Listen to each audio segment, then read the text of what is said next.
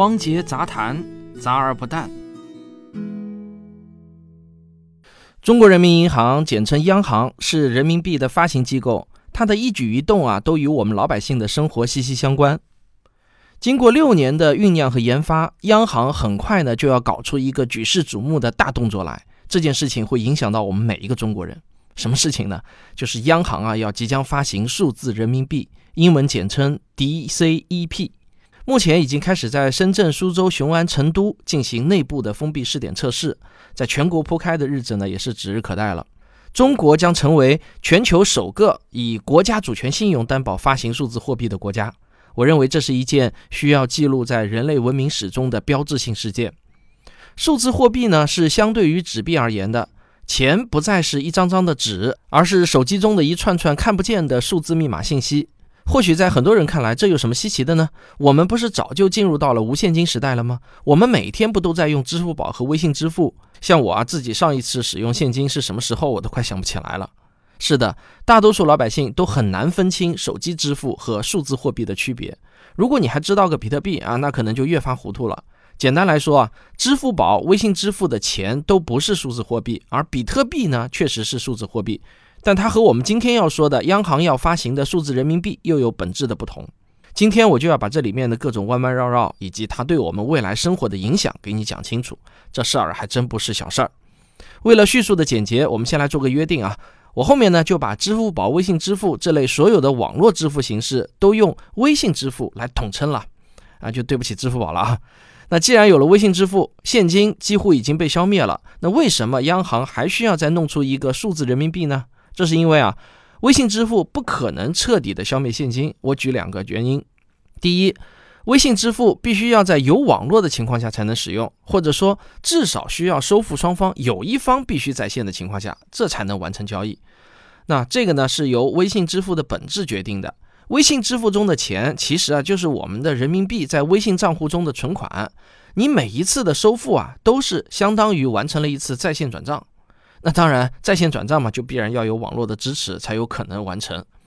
那或许很多人跟我有同样的体会啊，在网络信号不好的地方，比如是停车场啊、地下商场啊这些地方，遇上网络不好又没带现金，那个着急啊，对吧？大家可能都遇到过。在街上买东西，我也经常会遇到一些信号很差的死角，那就只能拿着手机到处找信号了，就端着一个手机到处找，很奇怪的样子。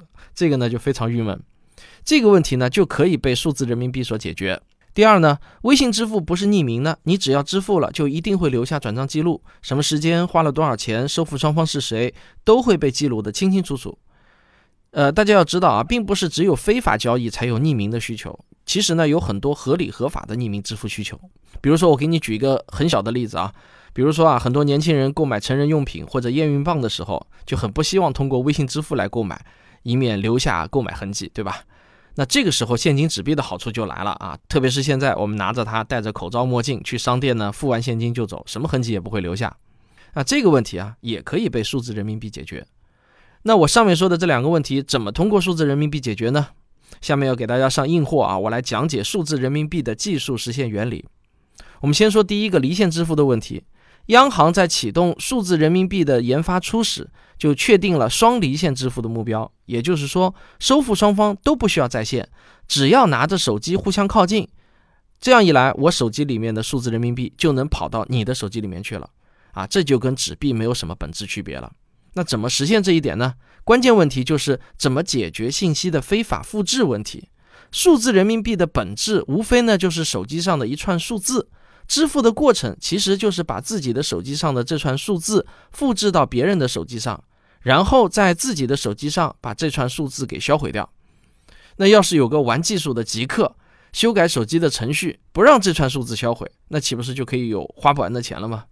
而且在不在线的情况下，也没有人知道到底谁的手机上的钱是原始的那笔钱，对吧？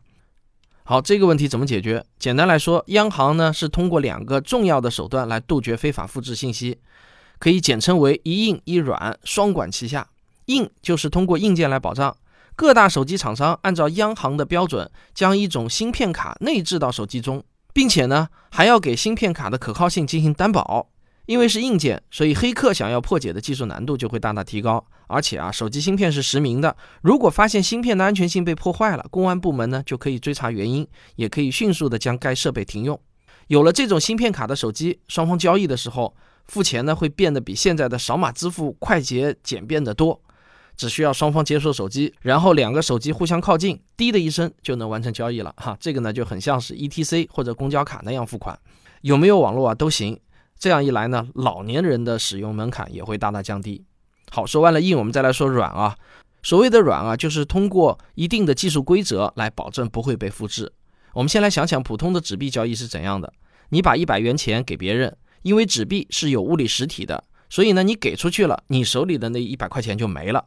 但是我们都知道，数字信息啊，它可不是这样。你电脑中的文件复制给别人，你不会有任何损失。现在央行呢，要设法把数字信息的转移也做成跟纸币一样。那怎么做呢？方法是这样：当两个人完成离线交易后，这笔交易信息会同时记录在两台手机上。只要其中任何一台手机连上网，就会自动将交易信息上传到央行的服务器。这个时候，央行服务器会做一件事情。好，这里敲黑板啊，重点来了。央行服务器会销毁付款方的数字人民币，然后啊，再新发行一份等额的数字人民币给收款方。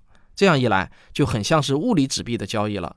每次交易都保证只有一份独一无二的数字人民币，它不能被复制。好，以上呢就是一硬一软两手保证数字人民币不会被非法复制。这种非法复制呢，还有个俗称叫双花，也就是一份钱花两次啊。那刚才我说的呢，就是避免双花的技术原理。那么这样是不是就能百分百的保障了呢？啊，当然也不能绝对。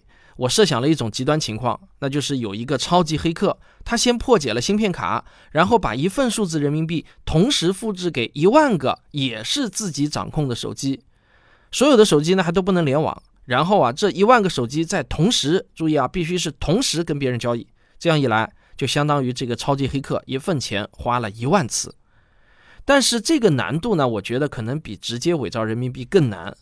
大家要想啊，哪怕是纸质人民币，它也有被伪造的风险。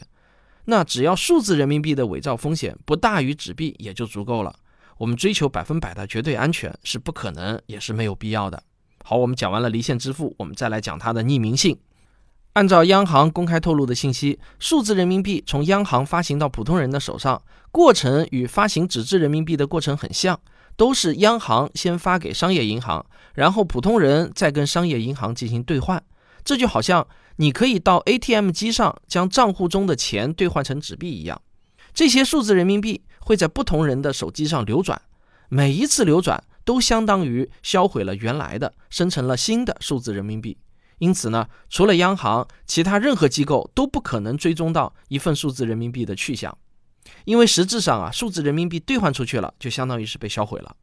不过，央行呢是知道每笔钱在谁的手里的，所以啊，数字人民币的匿名性它也并不是完全百分之一百的匿名，呃，但是呢，也只有央行能查到。这样一来啊，就在公众的匿名合理需求和打击非法交易上取得了一个平衡。数字人民币跟我们每个人的生活都相关，这是因为啊，它有一个重要的属性，叫做法偿性，就是法律的法，偿付的偿。根据央行的公开信息，数字人民币与纸质人民币在法律上的地位是完全等同的。那根据《中华人民共和国人民币管理条例总则》第三条的规定，以人民币支付中华人民共和国境内的一切公共和私人的债务，任何单位和个人不得拒收。这就是说。当数字人民币正式向公众推出的那一天，接受数字人民币是每个公民的法定义务，任何商家都是不能拒收的。相比之下啊，呃，微信支付就不一样，只要商家愿意，他拒收微信支付是被允许的。而且到了那个时候，所有的网络支付平台，不管是支付宝还是微信支付、银联、云闪付等等，所有这些平台也必须支持数字人民币的流通。这个呢是靠法律来保障的啊，没得商量。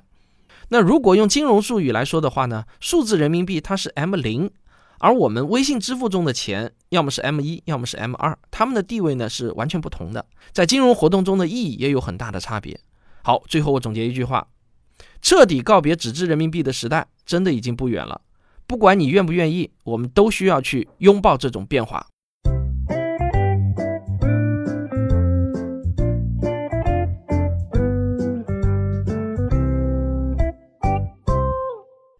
啊，大家好，你刚才听到的这期节目啊，是我早前录好的一期，在今日头条和西瓜视频上独播的汪杰热评这个节目的录音。那我也欢迎大家到今日头条或者西瓜视频上找到“科学有故事”汪杰这个号啊，来收看本期节目的视频版。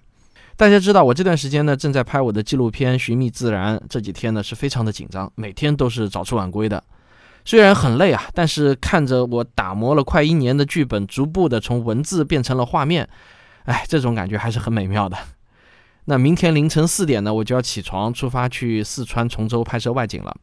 呃，一出去呢，又要一周多的时间，所以科学有故事的这个栏目啊，估计要到下个月底才能恢复更新。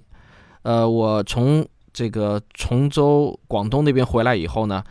稍微休息一周以后呢，马上又要去甘肃、青海那边啊，好多地方都要走，所以呢，也没有多少时间能够准备新的节目。在最近很长一段时间呢，我基本上都不会有正常更新的。这里呢，再次跟大家说一声抱歉。那如果大家闹节目荒的话，我还有很多收费专辑，你可能没有听过，我觉得刚好可以填补这段时间的空白。当然要破一点小费了，但是我觉得这个精神上的食粮也是重要的嘛。少吃两个盒饭钱，这一个专辑的钱就有了。非常感谢大家能够支持我的收费专辑，这样也能帮助我做出更多更好的优质的专辑来。